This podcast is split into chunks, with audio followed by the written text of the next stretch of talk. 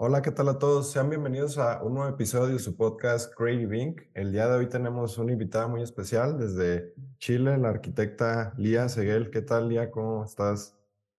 Hola Gerardo, ¿cómo estás? Muchas gracias por la invitación. No, de qué. La verdad es que ya tenía este, meses que te había contactado, pero no habíamos podido eh, concretar la invitación, así que te agradezco ahora por el tiempo. Y pues nada, eh, Hay una pregunta que, que me gustaría eh, hacerte de inicio como para romper un poquito el hielo y conocer más allá de, de ti y que es la siguiente. Si pudieras eh, conocer a alguien o entrevistar a una persona, eh, ¿con quién sería y por qué? No tiene necesariamente que ser una persona viva, puede ser alguien que, que ya haya trascendido, pero ¿quién sería y por qué? Compártenos un poco. Em, mira, yo voy a optar por una persona que está viva en este momento, que, que me ha servido de inspiración a, a lo que yo me estoy desarrollando ahora. Eh, él es un arquitecto chileno, se llama José Miguel Armijo, eh, y creo que fue el pionero en, en lo que es la arquitectura espacial, ¿ya? Cuando yo comencé como este camino, eh, fue, digamos, el referente que tuve para poder desarrollarme en lo que es la arquitectura espacial y a él lo entrevistaría definitivamente para poder saber un poco de, de su trayectoria y cómo logró estar donde está, que ahora trabaja en acción. ok, ok. De acuerdo, habría que, me voy a meter a estudiar su trabajo para ver eh, de qué Sí, va súper dices. interesante. Ok, va muy bien, te agradezco. Oye, eh, para irnos adentrando en, en tu desarrollo profesional, ¿cómo fue que te interesaste en estudiar arquitectura? Eh, ¿tus papás son arquitectos, algún familiar o, o cómo te adentraste en este mundo de la, cómo te interesaste? Mira, yo te voy a contar una historia que quizás la conté en algún momento, pero primero en mi familia no hay ningún arquitecto, ¿ya? Ok, Yo en mi vida nunca había visto ni siquiera un plano, no había tenido un plano en mis manos. Eh, sí, siempre me interesó el dibujo, el arte, eh, y creo que la arquitectura tiene mucho de eso, pero cuando decidí estudiar arquitectura fue algo más digamos, sensorial. Lo que hice fue darme un recorrido por las facultades porque me gustaban muchas cosas. Creo que a los estudiantes les pasa lo mismo. Me interesaba la programación, el arte, el inglés, eh, la historia, la filosofía, etcétera. Entonces dije, bueno, tengo tantas opciones delante de mí y voy a decidir bien porque finalmente voy a estar prácticamente cinco o seis años estudiando esto. Y bueno, eh, hice un recorrido por, por una universidad. eh, y fui entrando en cada facultad y más o menos empecé a conversar con los estudiantes. Cuéntame qué es la carrera, de qué se trata, etcétera.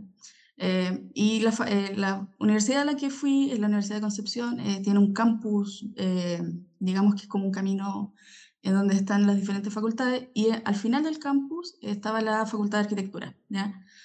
No me había convencido ninguna eh, carrera hasta el momento y llegué ahí y dije, bueno, si no es esta ya voy a tener que buscar otro, otra opción. ok, Cuando entré a la facultad, eh, lo primero que vi fue un mural eh, pintado en la fachada principal, en la pared principal, y la sensación que sentí fue como de inspiración. Eh, me sentí tranquila, me gustó eh, y dije, ¿sabes qué? Aquí me quedo.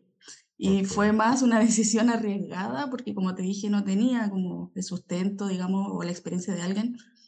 Y dije, bueno, vamos a ver cómo me va y, y me decidí por la arquitectura.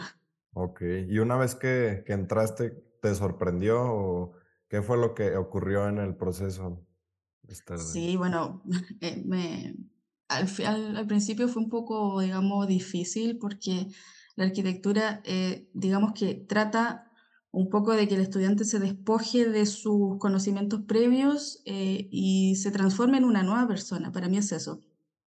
Te hace entrar en desafíos, por ejemplo, de ser más perceptivo con tu entorno, con el espacio, con cosas que quizá uno eh, a veces pasa por alto, eh, los juegos de la luz y sombra, o las mismas acciones que uno va, va haciendo día a día, lo que es, digamos, sentarse a comer, es todo un proceso que, que lleva un análisis y que finalmente uno, eh, si es arquitecto, debe tener esa percepción de diseñar espacios confortables, ¿cierto? claro. Entonces, el proceso es complejo, eh, fue difícil, eh, debo reconocerlo, Mm, eh, pero yo creo que lo principal era siempre estar escuchando atentamente a los profesores, lo- los tips que te van dando y ser más consciente de tu entorno. Creo que eso me ayudó bastante. Okey. E eso de la percepción se me hace bastante interesante porque, por ejemplo, yo estudié música antes, digo, de manera muy general, pero aprendí a tocar un instrumento, las notas, y como que te afina el oído, ¿no? Te lo hace más, eh, perceptivo, válgame la redundancia, y puedes en una canción detectar el cuerpo de la canción, ¿no? Y y creo que funciona igual con la arquitectura. Cuando vas estudiando y vas experimentando y y probando, pues vas afinando tus sentidos, ¿no? A, no simplemente es un espacio una casa, sino que va más allá, tiene un sentido y una razón de ser y, y es bastante interesante, ¿no? Esta, esta evolución que podemos lograr tener como estudiante y ya como profesionales, pues ni se diga, es, es donde más enriquecimiento tenemos. Oye, y sé que ahora eh, trabajas en el sector público, en el departamento de urbanismo. Cuéntame cómo llegaste a esta área. Es un área, el urbanismo también es algo que te interesa a ti, me imagino, pero ¿cómo fue que, que llegaste hasta aquí? Sí, bueno, em, fue un proceso largo porque, bueno, yo eh, egresé el año 2022 de arquitectura. em, Debo decir que igual también es un, es un desafío poder salir de que tú eres estudiante a insertarte en el mundo laboral. Ya no es que tú sales, bueno, quizá alguna persona, algunas personas sí eh, se les facilita insertarse en el mundo laboral, pero no es tan rápido, ¿ya? Entonces, bueno, yo lo que decidí para, para empezar a, a trabajar eh, fue primero hacer voluntariado, ¿ya? Creo que es súper importante hacer voluntariado, ya sea en organizaciones, eh, en fundaciones. Yo opté por la Fundación Trascender, que es una fundación de Chile, en donde agrupa profesionales y, eh, digamos, trabajamos en proyectos para, para comunidades que no tienen los recursos para contratar un profesional, ¿ya? Em, entonces, bueno, en esta fundación aprendí a trabajar con comunidades, a trabajar con juntas de vecinos, eh, digamos, con grupos de personas ya más grandes, 10 personas, 20 personas, etcétera, y conocer la realidad, digamos, como se dice eh, comúnmente, estar en la calle para conocer cuáles son los problemas reales de las personas, ¿ya? Em, y claro, ahí pude trabajar con, con otros profesionales de otras áreas, sociales, ingenieros, etcétera, y eh, me fui insertando en proyectos, digamos, de, de ciudad, ¿ya? Em, eso me sirvió mucho como experiencia. Eh, creo que nosotros como profesionales, y lo dije en una entrevista que fue para Fundación Trascender, somos un 50 y 50. Tenemos un lado humanitario que no podemos dejar de lado y también tenemos nuestro lado más técnico, profesional, de conocimiento, etcétera. Pero si tú no tienes el otro lado, va a ser muy difícil que tú entiendas las reales problemáticas y no diseñes soluciones en base a tus intereses, ¿ya? Bueno, eso me permitió adentrarme en estos, en este tipo de proyectos, eh, más de comunidades, más de ciudad. Y antes de llegar a, a donde estoy ahora, eh, pasé por otros procesos también, tuve una otra oficina particular, eh, veíamos proyectos de vivienda, entendimos cuáles son las problemáticas habitacionales.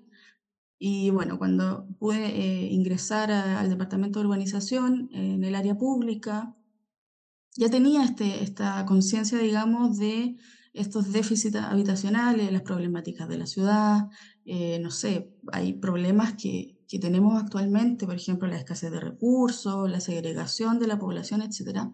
Y creo que el Departamento de Urbanización eh, se fija en estos problemas y tiene que solucionarlos. Es obligación, ya no es una opción eh, nosotros trabajamos para la comunidad y debemos dar respuesta a eso, ¿ya? A mí me toca, por ejemplo, revisar eh, condominios, que pueden ser privados, condominios sociales, eh, y atender pequeños problemas también, por ejemplo, hacer un certificado. Es algo muy básico, pero ese certificado le va a servir a una persona para postular una vivienda, un mejoramiento, etc. Entonces, eh, la arquitectura me gusta porque abarca problemas muy grandes a problemas pequeños, pero que finalmente eh, tienen una consecuencia mayor, ¿ya? Así que, bueno, ese es mi trabajo actualmente, además de, de la empresa que tengo, em, y me gusta mucho, la verdad. Te comentaba que es interesante esta parte en donde tú colaboras con, o trabajas más bien con el sector público en, en cierta área, porque al final del día estás haciendo algo para la ciudad donde, pues, donde vives, ¿no? Donde, donde eh, te desarrollaste y también eh, es como un sustento, me imagino ahorita, para la empresa que tienes, ¿no? Que es Arquitectura Espacial Chile. eh, que tengo entendido que es de las primeras empresas en, en Chile o Latinoamérica de arquitectura espacial. Pero antes de, de llegar a, a, a ello, eh, vi que, que, te gusta pintar, ¿no? Y comenzaste a pintar nebulosas y, y después lo fuiste llevando como a, a un interés eh, más allá, que es la arquitectura espacial. Cuéntanos cómo fue interesarte en la arquitectura espacial, cómo nace ese interés. Sí, em, qué bueno que lo mencionas porque, eh, bueno, me encanta pintar, la verdad. Es quizá un arte un poco más abstracto, pero creo que la inspiración nace eh, en cualquier tipo de arte. Tú mismo nombraste la música, también me gusta mucho la música, em, me gusta el piano eh, y también despierta sentidos que quizás algunas veces están un poco dormidos también decir que todas las personas tenemos talento, finalmente, si no eres un gran experto en algo, eh, si te gusta, puedes hacerlo y arriesgarte a hacerlo. Eh, me pasó un poco con la arquitectura espacial. Eh, tenía una inquietud humanitaria, como lo dije antes, de cómo resolver problemas actuales. Eh, por otro lado, me encanta la pintura y lo que es el universo, etcétera. Y por otro lado también me gusta mucho entender el funcionamiento de las cosas. Me encantan los sistemas, entender, no sé, cómo funciona todo. Eh, Mezclé todo esto y dije, bueno, soy una arquitecta, eh, me gusta el universo, eh, ya, ok, podría diseñar quizás casas para otro planeta, pero fue algo muy, muy loco en realidad. Empecé a investigar eh, alguna especialización, algo netamente para arquitecto, no encontré, encontré nada, la verdad. Em, y bueno, em, lo que hice fue primero hacer un curso de astronauta análogo en Habitat Marte, en Brasil, online. Y dije, bueno, eh, esto es para científicos, quizás para otras áreas más específicas, eh, astrobiólogos, geólogos, etc. Pero dije, bueno, voy a ser la primera arquitecta y vamos a arriesgarnos. Sí. Eh, y conocí gente muy interesante, la verdad. Eh, y que finalmente teníamos cosas en común, inquietud por, por resolver problemas eh, actuales eh, que están relacionados, por ejemplo, a la, a la crisis climática, cosas que todos sabemos que están pasando, y también por la innovación. Entonces, bueno, terminé ese curso y dije, ok, me gustaría trabajar en esto, dedicarme de lleno a esto. Okay. investigué, empresas, organizaciones, lo que sea, no pude encontrar nuevamente. Y dije, bueno, si algo no existe, ¿por qué no crearlo? Eh, le dije a un par de amigas que son más cercanas, eh, que se desarrollan en el área, por ejemplo, de programación, eh, en el área de geografía, y dije, mira, tengo esto, es, una, es una rama de la arquitectura que engloba varias subáreas. ¿Por qué no, no nos arriesgamos y lo hacemos? Bueno, fundé la empresa en el, el año pasado, y, fue una sorpresa el impacto que tuvo, el impacto positivo que tuvo. Eh, también lo que me permitió eh, generar redes con otras áreas profesionales, por ejemplo, la ingeniería electrónica, que yo jamás en mi vida me había involucrado con esas áreas. Y tenemos, como digo, muchas cosas en común, ¿ya? Creo que la arquitectura espacial es el reflejo de lo que es, debería ser el trabajo actual, que es trabajar en redes, eh, tener un punto de equilibrio, fomentar la comunicación entre las diferentes áreas, porque bueno, la arquitectura no, no entra en la clasificación de eh, carrera de STEAM, ¿ya? no es un área científica. Pero para mí, la arquitectura espacial fomenta lo que debería ser esta carrera espacial, eh, hacia, hacia estas soluciones, digamos, para estos problemas eh, que quizás nos ponemos en un escenario extremo de, por ejemplo, vivir en otro planeta, que es extremo, bajo condiciones extremas, pero nos lleva a trabajar, como digo, en conjunto, como una pirámide, ¿ya? Entonces, tenemos eh, áreas en este momento que están trabajando fuerte, por ejemplo, hay abogados espaciales, que eh, quizás muchos no lo conocen, pero eh, trabajan problemáticas, por ejemplo, de la pérdida de la individualidad. Eh, si tú estás en otro, en otro hábitat, eh, ya tus necesidades deben ser suplidas de una manera colectiva y no individual. Repensar tu manera de vivir, acentuando, digamos, lo que es vivir en comunidad, el respeto por las otras personas, eh, etcétera. Eh, creo que esos son desafíos que, que debemos tomar y, a mí me gustó y por lo mismo fundé la empresa eh, para poder agrupar todas estas áreas que quizás quedamos un poco por fuera y hacernos partícipe de proyectos actuales que son súper importantes.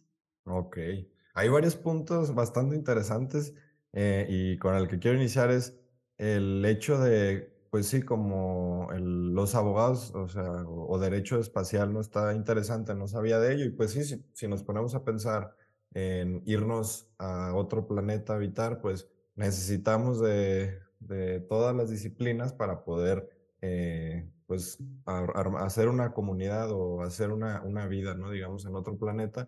Y es interesante el hecho de pensar en qué es lo que nos queremos llevar allá. ¿Queremos llevarnos los mismos vicios que tenemos en el planeta Tierra o queremos replantear todo y hacer las cosas mejor? Pues yo creo que va por ahí, ¿no? Y, y sí, es, es algo también eh, de pensar el hecho de que ya tenemos que estar pensando en habitar otro planeta, sin embargo, ese hecho de apuntar, yo creo, hacia irnos a las estrellas nos ayuda a, a poder eh, mejorar el proceso que tenemos ahora o los sistemas que tenemos ahora y tal vez no lleguemos a, no sé a qué planeta te guste, pero en ese proceso de, de apuntar hacia las estrellas vamos a lograr algo, van a lograr algo bastante interesante, ¿no? Y, y también me, me interesó un poco sobre los estudios que, que tuviste de, de astronautas análogos. Cuéntame un poco de en qué consiste ello. Eh, pues yo entiendo que es teórico, pero que es más o menos lo que, lo que ven. Sí, eh, bueno, el que hice fue teórico en su mayoría eh, y fue un desafío de imaginarnos un habitáculo eh, o una estación em, en otro planeta. Ya trabajamos en conjunto, a mí me tocó la estación de ingeniería, por eso digo que es importante tener varias ramas involucradas, ramas profesionales involucradas, porque finalmente si yo estoy diseñando una estación de ingeniería, ahí van a habitar personas. eh, necesito, por ejemplo, estar en constante monitoreo del estado de esas personas. Y ahí entra un poco lo que es la medicina espacial, ¿ya? Eh, yo soy arquitecta, diseñé algo de ingeniería. También tenía que estar en constante trabajo con un ingeniero que sepa, por ejemplo, la resistencia de tal material. Yo lo puedo diseñar perfectamente, si quiero un muro curvo, pero finalmente las especificaciones más técnicas de eso, eh, sí o sí debo recurrir a un profesional especializado en eso, ¿ya? Eh, un, un astronauta análogo es un astronauta en tierra, ya se somete a las mismas condiciones que quizás va a vivir en otro planeta, otro satélite, y las debe aplicar en la Tierra. Eh, por ejemplo, no sé, tener conciencia de estrategias eh, en caso de emergencia, eh, planes de, de- de seguridad, etcétera. Es un conocimiento más bien complejo, pero que tú puedes también eh, aplicar en las situaciones que tú vives en la Tierra. Em, como digo, esto fue teórico, pero ahora en julio, en, eh, en julio, claro, del 1 al 15, voy a participar en una misión análoga que es eh, presencial en España. Ahí voy a estar con cinco personas más. Bueno, eh, es súper, yo estoy feliz por eso, porque finalmente es la primera misión análoga en español que se va a hacer en España. Em, y somos cinco personas solamente. Soy la primera en Chile, hay un compañero que es peruano y tres compañeras que son mexicanas. Y allá nos vamos a someter a condiciones reales, extremas, en, un- en una estación subterránea en Cantabria y bueno, vamos a tener que aplicar todos estos conocimientos, eh, cómo trabajar en equipo, por supuesto, es fundamental. Eh, yo voy a, allá a poner a prueba unas ideas de estructuras eh, habitables que tengo. eh, bueno, mi rol es más bien científico. Entonces, todas estas investigaciones finalmente a mí me gustaría traerlas a Sudamérica. eh, y, por ejemplo, ¿por qué no poder eh, aplicar estos conocimientos en la solución de viviendas de emergencia para por ejemplo, eh, situaciones extremas que vivamos, incendios, terremotos, etcétera. Eh, como digo, es fundamental tener la conciencia de que todos estos proyectos, que son más bien espaciales, eh, tienen aplicaciones terrestres importantes. Así Claro. que eso. Ok. Oye, y en esta, eh, ¿cómo se dice? En este nuevo, eh, ¿cómo le llaman? Curso, no, ¿verdad? Es como, Es como, digamos, una especialización. Es, ok, en esa especialización también hay simuladores, digo, tanto mm, ¿hay, hay simuladores como de nave, naves espaciales o todavía no llega a ese nivel? O cuéntame sobre ello. No todavía, eh, es más bien eh, estar en la estación, eh, que sería, que es como una simulación o se asemeja mucho a las características, en este caso sería de Marte, ¿ya? Eh, digamos que vamos a estar viviendo en, en un hábitat eh, con las condiciones muy similares a Marte, eh, vamos a estar completamente desconectados del mundo exterior, solamente vamos a tener eh, un sistema de comunicación con un retraso aproximado de 7 segundos, un poco más, eh, que, que- que quizás sería lo, lo que más se asemeja a lo que viven, por ejemplo, los astronautas eh, en la estación espacial. ok. Y también nos van a someter quizás a algunas pruebas psicológicas específicas, poniéndonos algunos problemas, por ejemplo, de escasez de alimentos, cómo gestionar los recursos básicos, em, etcétera. Pero eh, es eso en general. em, no puedo dar más detalles, pero em, asemeja mucho las condiciones de Marte y finalmente nos lleva a este desafío extremo de cómo poder suplir todas estas necesidades que van eh, surgiendo en, bueno, en esos días que vamos a estar ahí inmersos. Ok, ok, está, está bastante padre, ¿no? Y, y al final del día, pues tú te preparas para llegar a cierto planeta. En este caso, pues, eh, o hasta ahora creo lo que tengo entendido yo es que Marte es el que tiene las mejores condiciones para, para habitar, ¿no? Condiciones muy similares a, a lo que es el planeta Tierra. Y, y de hecho en, en Chile, ¿no? El desierto de Atacama tiene condiciones muy similares a Marte, ¿no? Eh, y también en, en cuanto a, a su ciclo horario, por ejemplo, tiene un ciclo de 24 horas con 40 minutos, entonces tendríamos 40 minutos más, ¿no? Para, para, yo creo que a todos nos serviría. Eh, las temperaturas son, son buenas, digo, hay, clima, hay heladas o, o climas muy fríos, extremos, pero pues eh, son condiciones, ¿no? Que me imagino que, que tú como arquitecta y, y que estás desarrollando habitáculos para, para distintos planetas, pues tienes que conocer. Eh, eh, ¿cómo ves el hecho de diseñar para, en este caso me imagino que sí desarrollan habitáculos para Marte o, o estoy equivocado?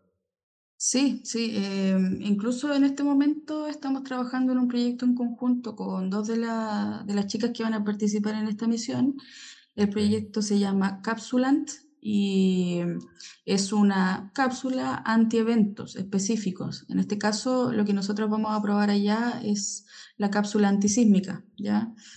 Eh, y es todo un proceso de diseño eh, muy detallado, eh, requiere de muchísima investigación eh, de nuevos materiales, por ejemplo, más resistentes, livianos, duraderos, de alta calidad, porque una de las cosas principales es resguardar la seguridad de las personas que van a, que van a habitar.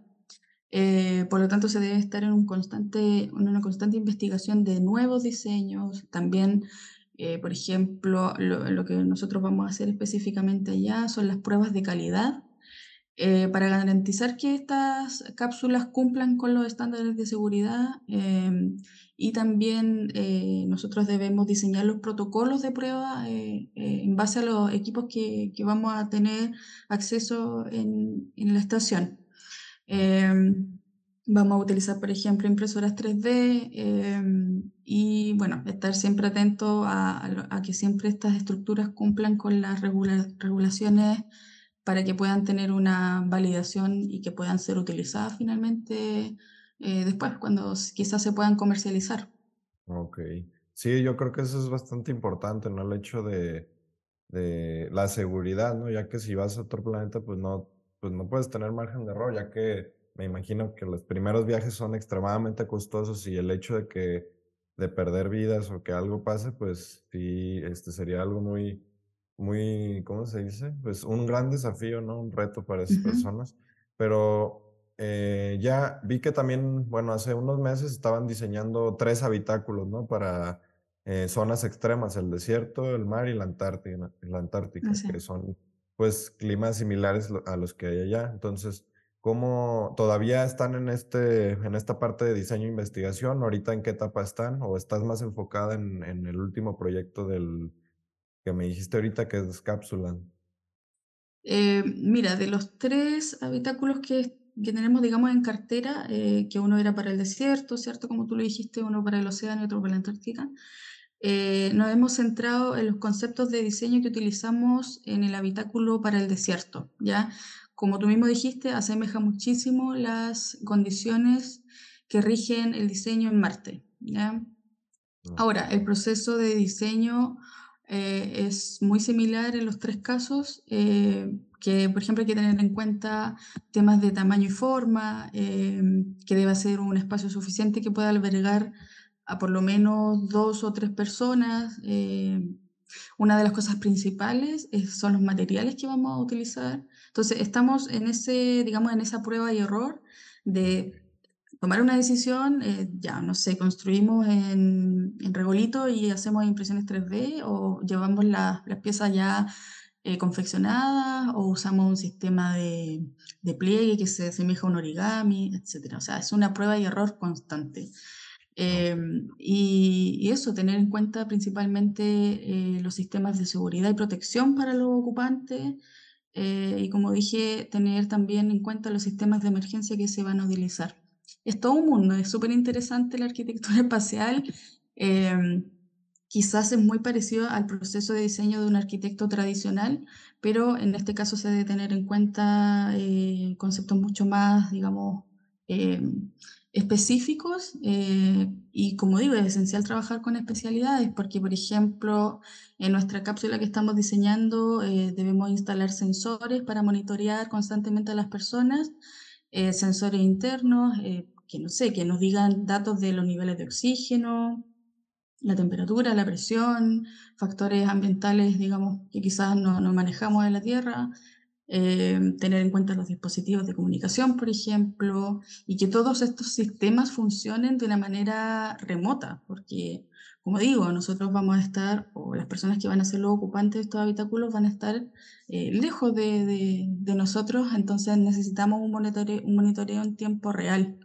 Em, y eso, digamos, trabajar más con, con sistemas específicos, quizás eh, que, nos, que nos den alertas de cómo están las personas y, y tomar antes de que sucedan las cosas, que quizás en este momento no se hace mucho en el mundo, porque si tú te fijas, eh, en Chile, por ejemplo, eh, siempre vivimos terremotos y hasta el día de hoy las soluciones de viviendas de emergencia no son de alta calidad. Entonces, uno se pregunta y dice, esto viene sucediendo hace muchos años. Tenemos la tecnología para poder entregar mejores soluciones. Entonces, hagámoslo ahora, pongámonos en un escenario extremo eh, planteemos las soluciones y, finalmente hagamos eh, estas soluciones e implementémoslas en este momento en que están pasando las cosas. Sí, claro. Yo creo que sí, como lo mencionas, es un, un trabajo de, de, bastantes disciplinas y especialidades y también la tecnología, ¿no? Está muy involucrada en este proceso o, o en estas ganas que tenemos de ser una especie interplanetaria, ¿no? Y algo que es también bastante interesante es el hecho de con qué materiales se va a construir el habitáculo en otro planeta, ¿no? Y por ejemplo, pues en Marte está el, regolito, ¿no? Que es, entiendo yo que es por lo que está compuesto en su mayoría eh, la capa superficial, que es la, la, tierra, polvo, arena, grava, no sé. Y, y digo, este material podría ser usado para, para crear los habitáculos, ¿no? Mediante impresión 3D también tengo entendido que, que, han estudiado este material, ¿no? Digo, una, una, compañera de ustedes ha estudiado este material para ver eh, si realmente podría funcionar o no. ¿Cómo, ¿Cómo van en este proceso de estudiar este material? Y como tú lo dices, ¿no? Evaluar si van a construir eh, con materiales de, de, ese otro planeta o materiales prefabricados que llevamos desde aquí.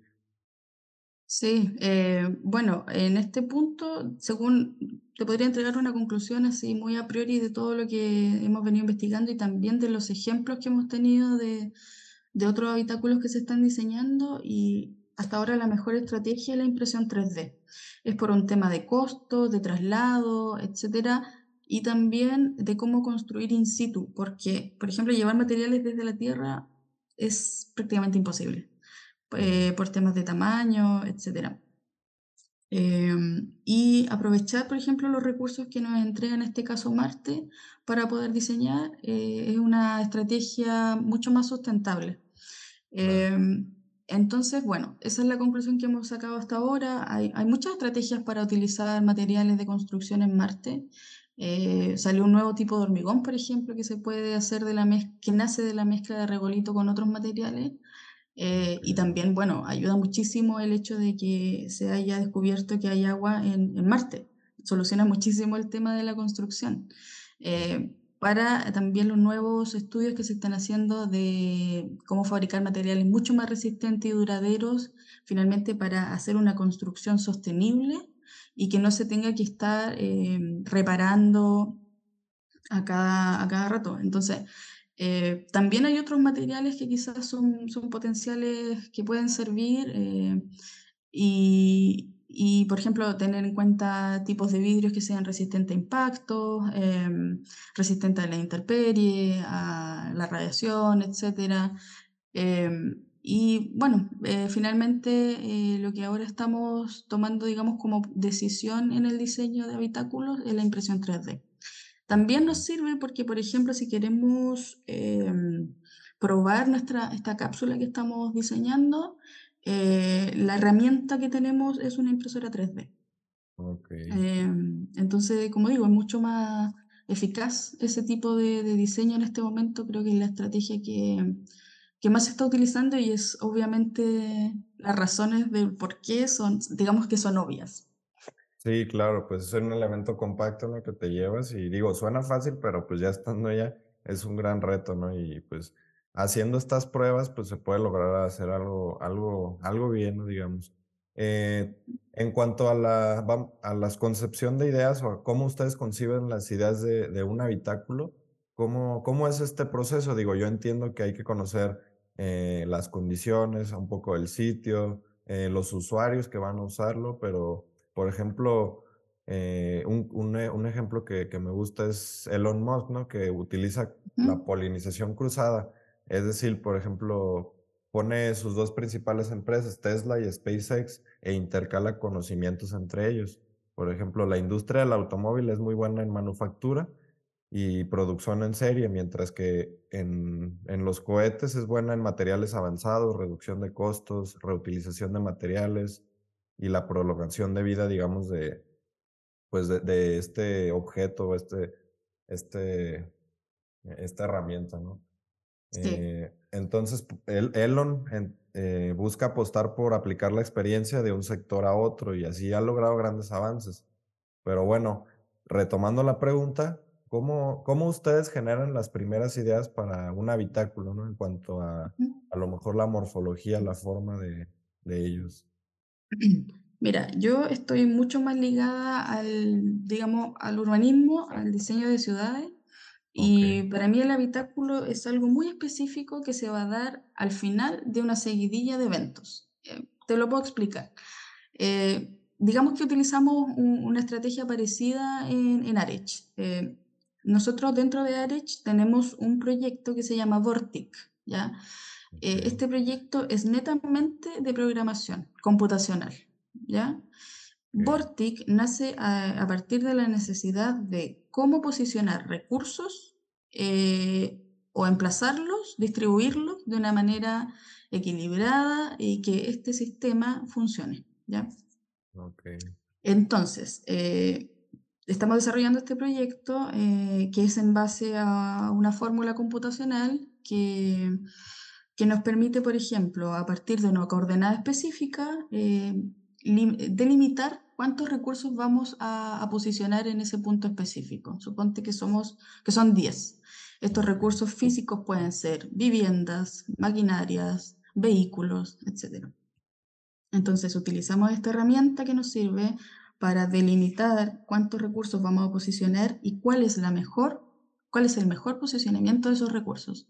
Hay un concepto en arquitectura muy importante que es que ojalá para una ciudad inteligente tú tengas un supermercado a una distancia que sea recorrible a pie, que tú tengas los servicios básicos que tú los puedas recorrer a pie y tengas eh, la conciencia de eso. Entonces, Vortic nace un poco a partir de, esa, de ese discurso, que si vamos a posicionar una, una, una vivienda o algo, necesitamos que esta vivienda esté conectada de una manera específica, calculada, monitoreada con la que sigue. ¿ya? Entonces, bueno, eh, te lo estoy explicando de una manera muy resumida, pero eh, en sí aplica, eh, digamos, conceptos de lo que es la programación computacional, matemática, etcétera, y las mezcla con conceptos más de geografía y de geolocalización. ¿ya?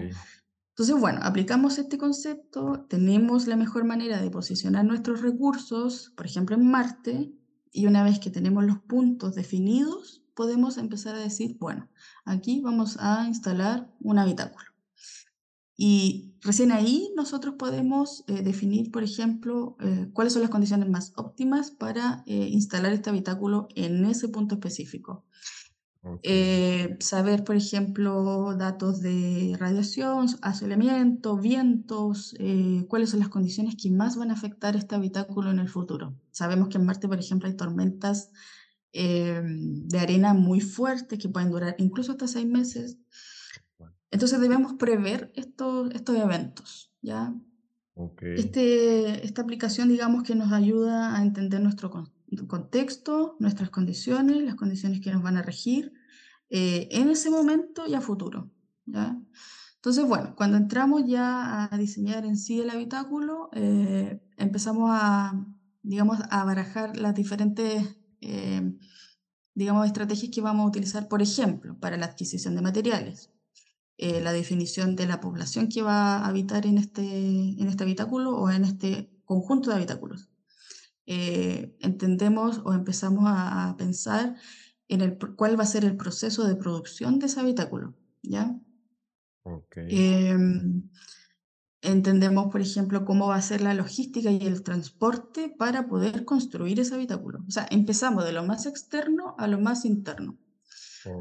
Em, y, por ejemplo, qué mantenimiento va a tener ese habitáculo, cuáles van a ser las necesidades de que este habitáculo esté en constante monitoreo. Em, y, por ejemplo, también podemos pensar si instalamos un habitáculo, ¿cuál va a ser el plan de expansión? ¿Queremos que ese sea solo un habitáculo individual o queremos finalmente eh, conformar una colonia? ¿ya? Cuando definimos todos estos conceptos, podemos empezar a entender cuántas son las personas que van a habitar esta, esta digamos, esta, esta colonia, esta villa. Y dependiendo de eso y del tipo de habitante que va a tener, empezamos a diseñar en base a las necesidades específicas. Em, y nos fijamos en el tipo de material, en la forma, en la función, etc.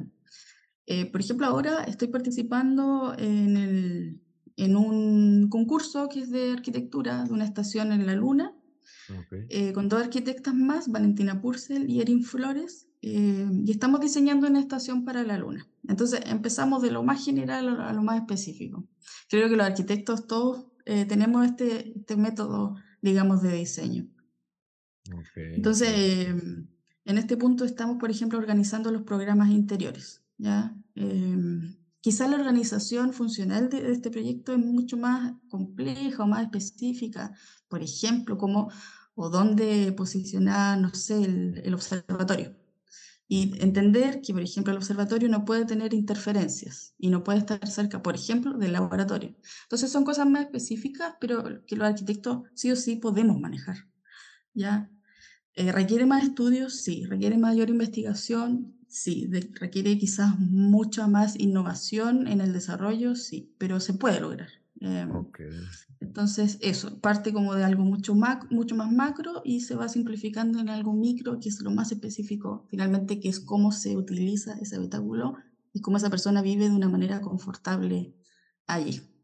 Ok, oye, se me hace bastante eh, importante, ¿no? Este punto, ya que yo, bueno, son principios de urbanismo, yo entiendo el pensar de lo general, lo particular, y muchas veces en la carrera no nos enseñan eso, yo siento así, por lo menos en mi experiencia, cuando nos dan un terreno y tenemos que diseñar, nos enfocamos solamente en qué está pasando en ese terreno y no en todo el contexto, entonces eh, yo creo que es algo que sí deberíamos de voltear a ver, no todos como todos los que estamos involucrados en, en este, digamos, sector de la construcción o la arquitectura, y al final del día, el hecho de que en otro planeta estés pensando en qué va a pasar desde lo macro hasta lo micro, pues eh, es, es, bastante importante ¿no? e, e, interesante, como lo dices. También algo, algo que se me hace bastante interesante es el hecho de, de los habitáculos o de estos laboratorios que se van a crear en otro planeta, ya que, eh, pues, me imagino, no sé, ya me corregirás aquí, que, que se ocupan eh, los espacios o medidas mínimas y también, eh, pues, cosas muy específicas, e, eh, espe especializadas, ¿no? No vas a tener una habitación y una cama de las mismas dimensiones que lo tienes en, en, la, en el planeta Tierra, ¿no? ¿Cómo ves este hecho de, de ya la, la espacialidad de un espacio? Sí, no, e, en este caso, eh, digamos que se suprimen todos los espacios que no sean necesarios, a- hasta transformarlo en lo que suple las necesidades más específicas. Em, mira, es importante lo que estamos hablando porque entra un poco lo que es derecho espacial. Sí, ¿por qué te lo digo? Quizás en este momento nosotros como seres humanos exigimos ciertos estándares de diseño o estándares de especialidad. Incluso, por ejemplo, una persona que va a comprar un departamento en este momento. ¿ya? Eh, entonces, por ejemplo, quizás a ti te va a tocar una habitación específica en este habitáculo, eh, pero que va a ser mínima y lo más probable es que tú no tengas ni siquiera una ventana donde mirar tu exterior. Y si la tienes, el uso de esa ventana eh, va a estar regido por normas eh, y por estándares de, de, comportamiento que, vas a, que debes tener dentro de este habitáculo. Por ejemplo, tú no puedes llegar, esto es un ejemplo muy básico, pero no puedes llegar y abrir una ventana, porque esa acción puede repercutir en la seguridad de todo el colectivo que esté dentro del habitáculo y finalmente puede eh, incluso llevar a la muerte a otras personas por la falta de oxígeno, la exposición a, a, a condiciones extremas. Okay. Entonces, el diseño es mucho más limitado en algún, en algún punto, sí, pero depende también de la conciencia, del uso que tienen las personas que habitan allí. ¿Ya? Okay. Creo que eso es lo fundamental. Tú puedes diseñar en este momento viviendas sociales eh, básicas para una familia de cuatro o cinco personas eh, con medidas muy pequeñitas. Entonces, son estándares que se manejan en la tierra, eh, sí. que finalmente las personas se proyectan en que van a poder ampliar su vivienda, por ejemplo, eh, y, y, se despreocupan quizás un poco más de eso, ¿cierto? Y es más la exigencia personal que tienen eh, para adquirir, por ejemplo, espacios más grandes, y se entiende completamente. Pero en otros planetas o en otras condiciones, estas necesidades, y como lo dije antes, tus necesidades serán suplidas de una manera colectiva. Okay. Y hay que tener conciencia de eso.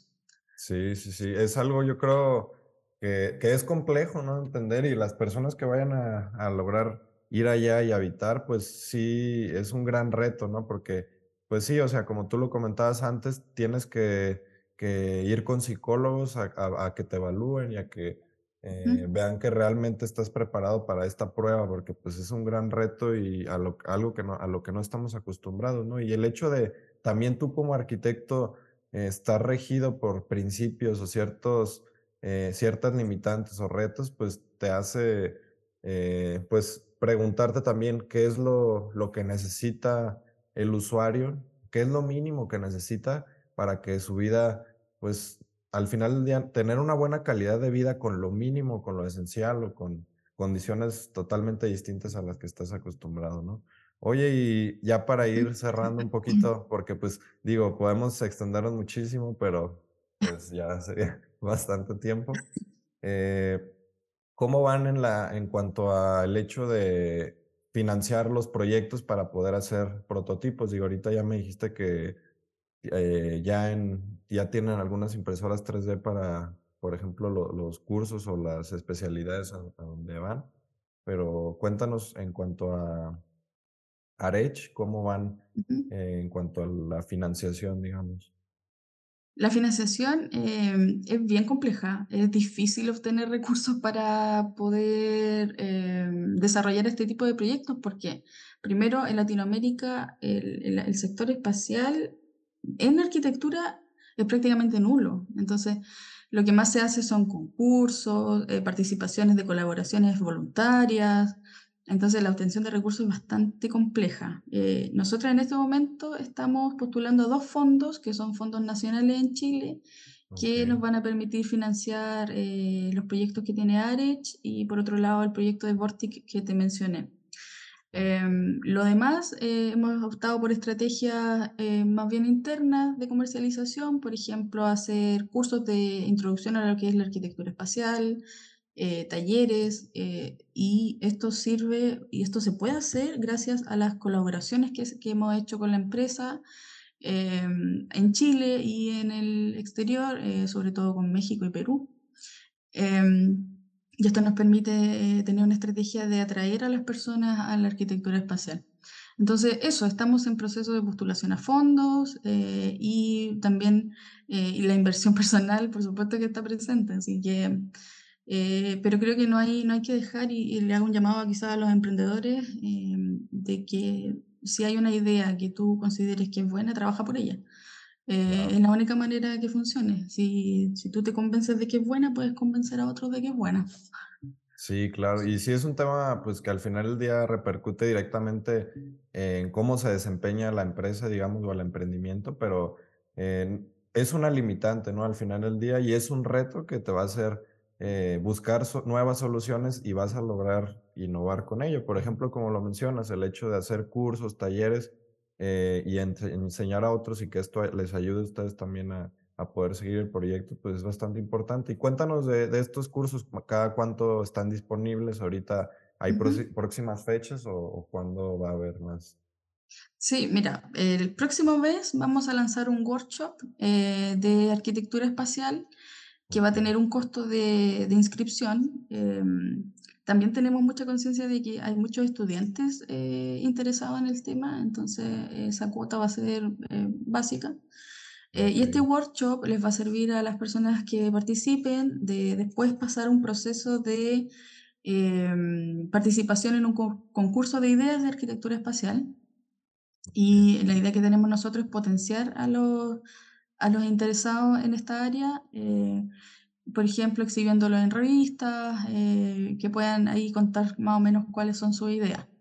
Eh, eso por un lado. Y por otro lado tenemos el curso que es de, llama ya de, de especialidad en lo que es la introducción a la arquitectura espacial.